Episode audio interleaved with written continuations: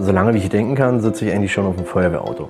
Was würden Sie denn als allererstes vermissen an Walsleben? In meinem Alter, da würde ich als erstes die Nähe des Arztes vermissen. Mit dem Tag, wo ich dann hier wieder in Walsleben gemeldet war, es ist einfach schön, nach Hause zu kommen.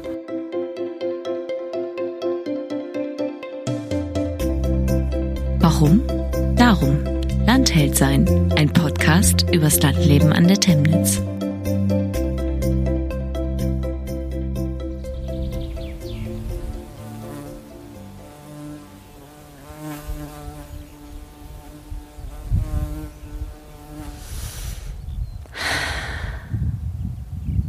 Kein Mensch zu sehen. Nur saftig grüne Felder und hohe Bäume, so weit das Auge reicht. Ich stehe mitten im Vertikower Luch. Das gehört zum Gebiet der Gemeinde Walsleben im Amt Temnitz. Eigentlich treffe ich, Sandra Jütte, Landhelden hier im Norden Brandenburgs. Denn in diesem Podcast geht es um Menschen, die das Leben in den Dörfern lebenswerter machen, die sich mit guten Ideen einbringen. Gerade gönne ich mir aber eine kleine Verschnaufpause hier an der Temnitz. Der Fluss fließt vorbei am einstigen Vorwerk Bertikow. Ein Kilometer entfernt befindet sich der Hühnenwall. So wird ein noch gut sichtbarer Rundwall genannt, der von einer Besiedlung der Gegend durch die Slawen vermutlich schon im Spätmittelalter zeugt. Noch bis 1970 soll im Vorwerk eine letzte Familie auf einem Vierseithof gelebt haben. Kaum vorstellbar, dass hier mal gearbeitet, eine Gemeinschaft gegessen und geschlafen hat. Heute sind davon inmitten unberührter Natur nur noch die Reste einiger Steinmauern zu sehen. Unweit der Ruine schlängelt sich die Temnitz durch Wiesen und Wald. Ich folge ihr in Richtung Walsleben.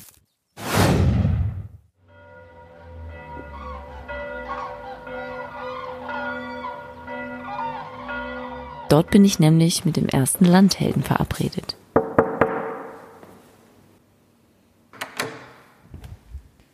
Hallo, ich bin Sandra Jütte. Schön, dass Sie Zeit haben. Ja, gerne. Ich besuche Sebastian Giesert in seinem Büro in der Walslebener Amtsverwaltung. Wenn er arbeitet, kann das schon mal so klingen.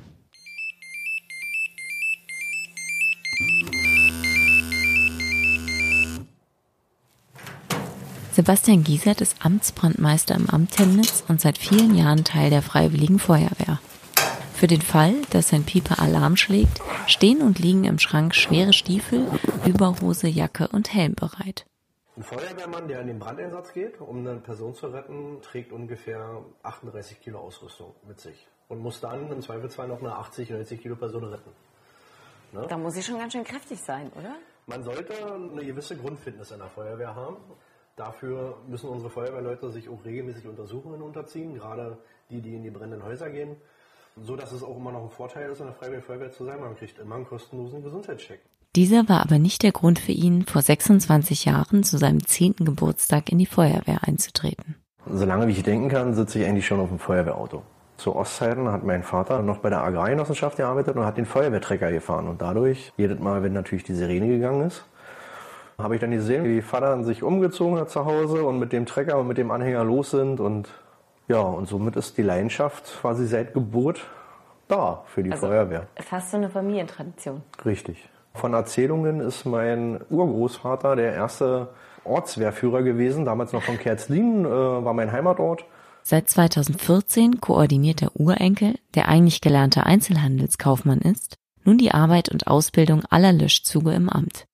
Keine so leichte Aufgabe. Das ist ja doch schon eine große Verantwortung. Ne? 400 Mitglieder einer Feuerwehr. Ja, bei großen Schadenslagen hat man die Einsatzleitung und ist natürlich für die Sicherheit der Bevölkerung hier im Amt Temnitz verantwortlich und für alle Reisenden und Besucher. Auch wenn die Einsatzzahlen recht überschaubar sind, mit 75 Einsätzen im Schnitt, wenn es dann mal knallt, dann richtig. Und dann muss man halt den kühlen Kopf bewahren. Und hat es denn seit 2014 schon mal geknallt? Ja, Tatsache. 2017 hatten wir hier einen großen Gefahrgutunfall, 500 Meter hier vom Amtsgebäude entfernt, in der Raststätte. Wir mussten Teile von Weizheim evakuieren. Wir mussten die A24 für 48 Stunden vollsperren. Und das zerrt schon. Feuerwehreinsätze halten sich natürlich auch nicht an Feierabends und Urlaubszeiten. Sebastian Giesert macht das Ehrenamt aber schon immer aus Überzeugung. und weil er helfen möchte. Er erinnert sich an einen Unfall, nachdem seine Kollegen und er eine Frau schwer verletzt aus einem Auto bergen mussten. Es war ein sehr schwieriger Einsatz für uns. Und vier bis fünf Monate später stand diese Frau bei uns in der Feuerwache mit Tränen in den Augen und hat sich dafür bedankt, dass wir ihr Leben gerettet haben. Und äh, das sind einer dieser kleinen Momente, wo man dann wieder sagt, genau aus diesem Grund mache ich diesen Job und dieses Ehrenamt. Das ist jetzt wahrscheinlich platt gesagt, aber fühlt man sich dann auch so ein bisschen als Held? Nein. Wenn man Feuerwehr richtig macht, dann ist man kein Held. Wir haben gelernt, mit den Gefahren, die uns begegnet, umzugehen. Und als Held würde ich mich nicht fühlen. Nein. Aber ich habe ein gutes Gefühl, dass ich Gutes tue. Die Leidenschaft für das Ehrenamt begründet sich für ihn auch mit der Gemeinschaft. Feuerwehrleute reden immer von einer großen Feuerwehrfamilie. Man verbringt sehr viel Zeit miteinander bei den Ausbildungen, Übungen, bei den Einsätzen. Egal welche Funktion gerade ausgeführt werden muss, es muss alles ins Zahnrad greifen und nur dann funktioniert es und jeder muss sich auf den anderen verlassen können. Gerade schlimme Ereignisse schweißen dann zusammen und prägen natürlich auch. Auch in die Dorfgemeinschaft bringen sich die Wehren ein, etwa bei der Organisation und Absicherung von Festen, Märkten und Osterfeuern. Jede helfende Hand ist daher gerne gesehen. Wir suchen immer Nachwuchs, ob es nur in der Kinder- und Jugendfeuerwehr ist, ob es in der Einsatzabteilung ist. Gerade in unserer Region, denke ich, ist die Feuerwehr auch eine soziale Stütze. Und um Anschluss zu finden in der Dorfgemeinschaft, ist die Feuerwehr auch ein guter Punkt, bei wo kann man sich besser und schneller sozial einbringen als in der Feuerwehr.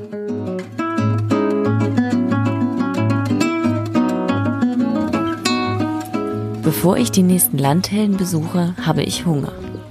Da komme ich in Weizlieben nicht am Laden von Marion Schwarz vorbei. 2008 ist sie mit ihrem Lebensmittelgeschäft in den ehemaligen Konsum gezogen. Neben Waren für den täglichen Gebrauch bietet sie hier auch einen Mittagstisch mit deftiger Hausmannskost an. Mein Leben spielt sich im Laden ab. Seitdem ich im Waldzimmer bin ich Verkäuferin, seit 97 selbstständig. Mit Walzleben verbindet Marion Schwarz, die seit über 30 Jahren hier lebt, neben ihrem Laden. Die Leute, die man hört hat kennengelernt. Das Klima hier im Dorf ist angenehm. Ich setze mich zu einer Stammkundin an den Tisch. Wollt ihr auch einen Kompott haben? Was würden Sie denn als allererstes vermissen an Walzleben? In meinem Alter, da würde ich als erstes die Nähe des Arztes vermissen. Und die Nähe des Konsums. Aber ansonsten, man kennt die Leute, man hat Bekannte und Freunde und mein Friseur kommt zu mir nach Hause. Was sollte hier verbessert werden im Weißchen? Unsere Straßen sind in Ordnung. Wir haben eine schöne Schule, eine schöne Kita. Wir haben alles, was wir hier brauchen. Ich frage noch eine weitere Kundin, was ihr an Walzleben gefällt. Hier gab es ja schon immer einen Konsum, die schönen Wälder. Mein Mann geht hier zur Yacht. Und jetzt, wenn es Frühling wird, dann im Juli anfangen die Pfifferlinge wachsen. Das ist für mich die zweite Heimat. Schade ist, dass diese Bäckerei mal zugemacht hat. Ansonsten, nö, also mir fällt hier alles. Das ging Ingeborg Papenbrock wohl auch so, zu der ich mich nach dem Essen aufmache. Mit ihrem Mann Edgar ist die gebürtige Weizlebnerin im Elternhaus sesshaft geworden. Hier verdienen die beiden ihr Geld mit einer eher außergewöhnlichen Aufgabe. Seit 2009 züchten sie Alpakas. Zudem haben sie eine Manufaktur für Bett- und Garnwaren aus Alpakawolle eröffnet. Wir zeigen die beiden ihren Hof. Mit dabei an der Leine die Hengste Andes und Galeno. Und 46 schwarze Kulleraugen mit langen Wimpern, die jeden unserer Schritte beäugen. Ich finde es echt faszinierend, dass sie da so stehen und so richtig neugierig Ja, sie gucken. sind sehr neugierige, sehr neugierige Tiere. Wie viele Alpakas haben Sie denn jetzt? Wir haben 25 Tiere zurzeit. Zehn Hengste und 15 Stuten. So, und du hast jetzt richtig so ein Namensschild hier. Galeno. Das ist Galeno. Hallo. Und wie alt sind die beiden jetzt? Ähm, Andes ist acht Jahre, Galeno ist sieben Jahre. Beide bei uns gezüchtet, waren auch beide schon auf Shows und haben auch äh, Preise gewonnen. Aber da die Verwandtschaft zu nah ist mit unseren Stuten, haben wir uns halt für fremde Hengste entschieden. Du sagst aber echt nichts, ne? Galeno ist so glücklich, dass er grasen darf. Wie hat das denn überhaupt angefangen? Wir haben eine Reise nach Südamerika gemacht, waren auch in Peru und haben da die Alpakas kennengelernt. Also wir wollten unbedingt in die Inka-Gebiete. Und dort sind sie vor 5000 Jahren gezüchtet worden. Und äh, naja, dann kommt man ja trotzdem vielleicht nicht sofort auf die Idee, die mit nach Brandenburg Inge zu hat nehmen. verliebt. Ja, sofort verliebt und schon im Flieger gesagt, ich weiß, was wir machen. Meine Eltern hatten eine Landwirtschaft und von daher hatten wir dann auch nach der Wende den Acker zurückbekommen. Und der musste eben gepflegt werden. Und ja, so ist die Idee entstanden. Ja. Mein Mann hat dann gesagt, ja, er könnte sich auch einen neuen Rasentraktor vorstellen. Aber wie gesagt, letztendlich haben wir uns dann doch für die Tiere entschieden. Okay. Haben fast ein Jahr lang äh, recherchiert, äh, andere Züchter besucht, Seminare gemacht, haben dann einen Bauantrag für unseren Alpaka-Stall gestellt. Es gibt ja auch Richtlinien, also man braucht äh, für zwei Tiere 1000 Quadratmeter. Sie brauchen viel Heu und gutes Gras, also gute Wiesen ist, ist wichtig. Im Herbst, Winter bekommen sie noch ein Kraftfutter dazu, um den Nährstoffmangel auszugleichen. Aber ansonsten ist eigentlich ein Alpaka sehr genügsam. Die heißen Huakaya. Also ich liebe die Übersetzung, der von nichts lebt, der Bescheidene, der Genügsame, so ungefähr. Und wann kam die Alpaka-Wolle und die Bettwarenmanufaktur ins Spiel? Ja, die Bettwarenmanufaktur kam ungefähr ein Jahr später. Also wir haben die Tiere im März geholt und die wurden dann im Mai geschoren. Und ähm, unsere Züchterfreunde haben dann gesagt, schickt uns doch eure Wolle, wir lassen dann für euch zwei Betten mitmachen.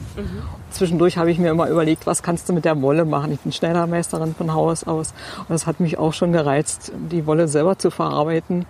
Und als wir dann unsere Betten hatten, da war so, okay, das kann ich auch. Ja, war wirklich, ich sag, okay, das kann ich auch. Und ähm, ja, habe dann angefangen zu recherchieren. Wie macht man's? Wo gibt's Maschinen? Äh, Wo kriegst du den Raum? Und so hat sich das langsam entwickelt. Also im ersten Jahr war ich alleine, im zweiten Jahr hatte ich einen Mitarbeiter, im dritten Jahr drei Mitarbeiter. Also man kann wirklich sagen, jedes Jahr kam so ziemlich ein Mitarbeiter dazu und ähm, heute sind es zwölf. Wahnsinn, das war vermutlich nicht von Anfang an geplant. Gar nicht, nein. Sollte mehr so eine, eine Beschäftigung in Richtung Alter sein. So, ne? Und das ist ein Fulltime-Job geworden. Ja, das glaube ich, mit 25 Tieren und einer Bettwarenmanufaktur. Ja, ja, also, also das hätte ich nie gedacht. Die Anzahl der Alpakas in Deutschland, Europa ist auch explodiert in den letzten Jahren. Okay. Und alle wollen natürlich ihre Wolle verarbeiten lassen. Und so ist es eben jetzt, dass wir europaweit Kundschaft haben. Also wirklich von Italien bis zu den Azoren. Das war er jetzt gerade? Ja, Kann man die einfach, also lassen die sich gerne streicheln oder sind die da eher... schon, ja. Also im Grunde genommen lernt man ihn kennen, indem man den Handrücken bietet. Da nimmt er dann den Duft und hat dann recht schnell eine Meinung zu demjenigen. Okay, ich glaube, er mag mich nicht. doch, das wäre schon wegdrehen, doch, schon okay. Wir machen mal hier einen Grifftest. Ein Grifftest? Und zwar, wenn, wenn Sie jetzt mal reinfassen in die Wolle, merken Sie, dass sie völlig trocken ist. Es ist kein Fett, Das stimmt, ja. Oh, ist das völlig weich. trocken, ne? Jetzt wird er von allen Seiten angefasst hier. Er hat auch ein sehr schönes Vlies. Alpaka hat kein Lanolin, das heißt, ähm, das ist für Allergiker geeignet. Es ist temperaturregulierend. Und Das auch heißt- atmungsaktiv. Oh, atmungsaktiv, genau. Was haben Sie eigentlich damals gedacht, als Ihre Frau im Flugzeug schon anfing und sagte, so, das müssen wir jetzt auch machen? Naja, ich. Wir, wir waren ja beide voll in Tankstellengeschäften drin, ne? Da konnte ich mir das nicht so richtig vorstellen, wie, wie das funktionieren soll. Aber Also Sie haben beide, Sie haben eine Tankstelle besessen oder? ne, ich hatte ja hier diese Walzlebener und Inge hat einen Autohof am Berliner Ring, Oberkrämer. Also beide schon selbstständig tätig. Ja, ja. Ja. ja. ja. Nee, es gibt auch viele Situationen, die schön sind bei den Tieren. Also das macht richtig Spaß. Oh, jetzt knutschen die. Läuft hier eigentlich die Temnitz lang? Da, also. Ah. Die Temnitz ist unsere Grenze. Also Alpakas sind ja Herdentiere und Fluchttiere. Von daher ist es auch schon, dass sie eben auch weit gucken können, ist schon wichtig. Und merkt man denn, dass die Stuten und die Hengste vom Charakter ein bisschen anders sind? Oder? Wie Männer und Frauen. Okay. Das ist jetzt übrigens der Leithengst. Das ist der, das ist der Leithengst. Gizmo. Da, Ja. jetzt macht das. Das ist die Pose des Chefs. Also er stellt sich richtig auf die Hinterbeine Ja. und Ja. was Genau. heißt diese Pose? Ja, über den anderen stehen. Okay. Sich Und dann- groß machen. Ja. ne? Und das macht, das macht nur er. Hier sind wir übrigens gerade an einer Toilette. Die Alpakas Ja. sind auch sehr reinlich. Also sie haben ihre Toilettenplätze. Die Ich sehe schon. machen nicht die ganze Wiese. Gehen wir um die Haufen rum. Ihre Plätze, genau. Nicht nur für mich, sondern generell für Interessierte bieten die Papenbrocks Weideführungen an. Zudem gibt es einen Hofladen. Die Manufaktur, in der die Wolle der Alpakas verarbeitet wird, befindet sich ein paar hundert Meter vom Hof entfernt. In einem ehemaligen Nebengebäude der heutigen Grundschule, einst eine Oberschule. Mit Ingeborg Papenbrock spaziere ich noch dorthin, vorbei am neuen Wohngebiet in Walsleben. Sie erzählt mir, dass sich der Ort seit ihrer Kindheit immer mehr zum Wohndorf verändert hat. Unser Haus war hier so die Verbindung zwischen Dorf und Mühle. Hier stand gar nichts. Ja. Was ja jetzt ein bisschen anders Was ist. äh, wesentlich anders ist. Ja, so leer war es hier mal und jetzt ist eben alles äh, bebaut. Ne? Ja. Und wie hat sich das so aus Ihrer Sicht entwickelt? Also früher war, war eben viel da. Es gab einen Bäcker, es gab ein, ein HO, es gab einen Konsum. Also früher waren wesentlich mehr Gewerke da. Es ein bisschen schade. Es ist eigentlich nur eine Wohnstätte, aber es ist natürlich viel passiert, sind viele Häuser gebaut worden. Also von daher, es, ist, es wird mehr ein Schlafdorf als ein aktives Dorf. Ich meine, klar, es gibt auch Freizeitaktivitäten und es, es gibt die Feuerwehr, die, es wird schon was gemacht. So, und hier ist jetzt, ist das jetzt die Das Fabrik? hat zur Schule gehört. Genau, das äh, war das Polytechnikzentrum. Waren Sie hier noch in der Oberschule? Ja, Okay. also ich habe meine 10. Klasse hier gemacht. Ja. Als es so angefangen hat 2009, wie ist es hier angenommen worden in Walsleben? Ja, also viele haben wahrscheinlich auch gesagt, jetzt drehen sie durch. also so kam es auch manchmal bei uns an. Es gab etliche Skeptiker, aber wir haben ja dann auch ähm, relativ schnell, gleich im zweiten Jahr, ähm, dieses erste Hoffest äh, veranstaltet. Und seitdem, äh, denke ich mal, ist das so ein bisschen Besser. Normalität hier in Weißleben geworden. Den normalen Ablauf in der familiengeführten Manufaktur, vor viereinhalb Jahren stieg auch der Schwiegersohn mit ins Geschäft ein, zeigt mir Ingeborg Papenbrock dann auch noch.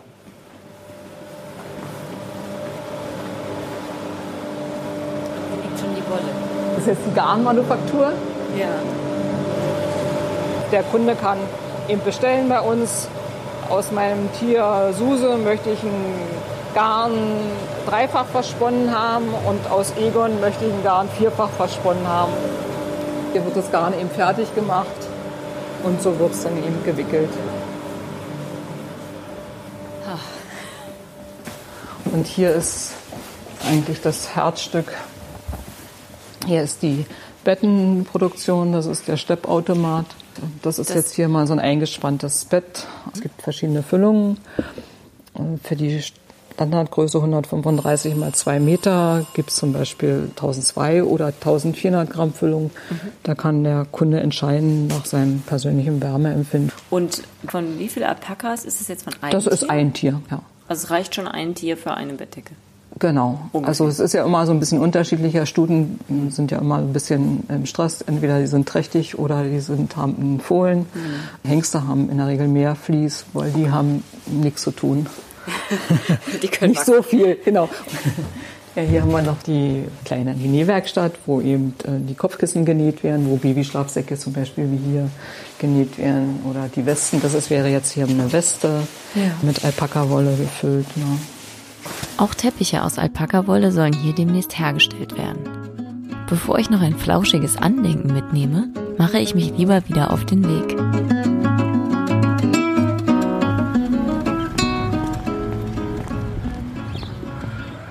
Spaziere noch einmal zur Temnitz, die mitten durch Walsleben verläuft.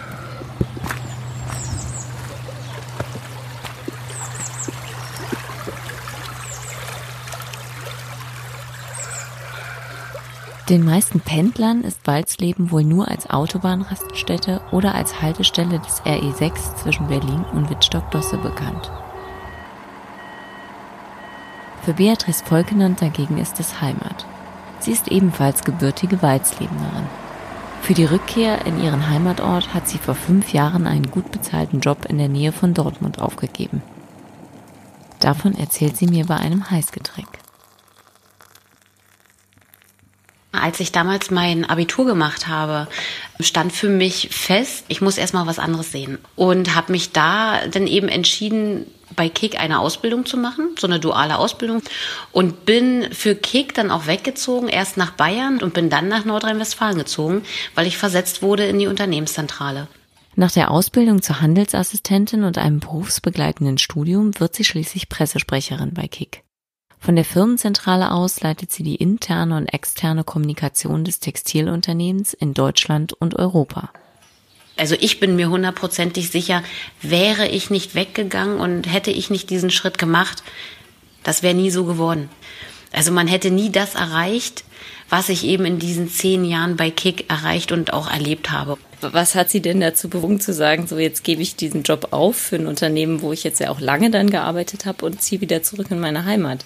Für uns stand es oder für mich stand es schon immer fest, dass ich zurückkomme, weil ich familiär sehr tief verwurzelt bin. Und auch weil eben Walsleben ein schöner Ort ist zum Leben. Also ich sag mal so, man hat viel gesehen, man hat viele Leute kennengelernt und umso mehr schätzt man dann sein eigenes Zuhause. In dieses Zuhause kehrt sie 2015 zurück, als sie mit ihrem Mann eine Familie gründet. Da Homeoffice keine Option ist, zieht sie von Hamm zurück nach Walsleben und fängt als leitende Angestellte in einem Geschäft in der Nähe an. Natürlich fiel es mir schwer, meine Karriere, ich sage jetzt mal, hinter mir zu lassen. Allerdings wurde ich dafür mit dem Schönsten belohnt, was man haben kann. Und das ist eine gesunde und ganz tolle Familie. Und dafür gibt man dann gerne, sag ich mal, die große Karriere auf und tritt etwas zurück. Ich habe es ehrlich gesagt auch gegen Freiheit getauscht. Denn ich habe 70 bis 80 Stunden in der Woche gearbeitet. Ich saß sonntags teilweise am Mittagstisch bei meinen Eltern und es klingelte das Telefon, weil die nächste Presseanfrage kam.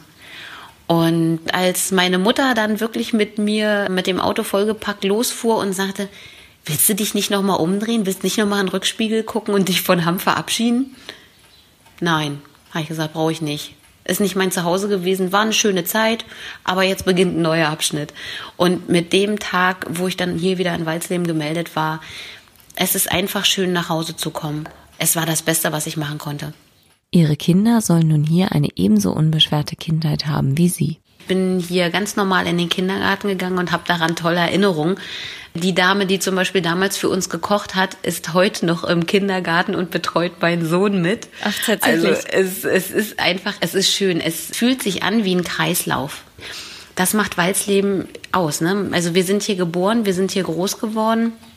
Wir hatten zehn nach zwölf Schulschluss, haben uns aufs Fahrrad geschwungen, sind zu Oma zum Mittagessen gefahren danach zur Temnitz weiter oder zum Müllerteich. Und unter anderem hatte meine Uroma die Ländereien hinten am Hühnenwall. Und wir sind als Kinder grundsätzlich im Sommer auch mit hingefahren, meist mit Fahrrad oder mit meinem Opa zusammen auf dem Trecker und haben dort Heu gemacht. Ich glaube, da habe ich meine ersten Regenbogenforellen hier in der Temnitz gesehen und einen Eisvogel sogar. Also es war eine tolle Kindheit. Wir waren ganz unbeschwert und wir hatten ganz, ganz viele Möglichkeiten. Und das möchte ich unseren Kindern hier auch bieten.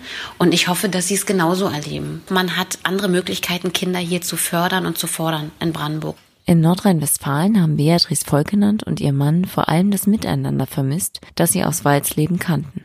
Es fehlte uns der Zusammenhalt.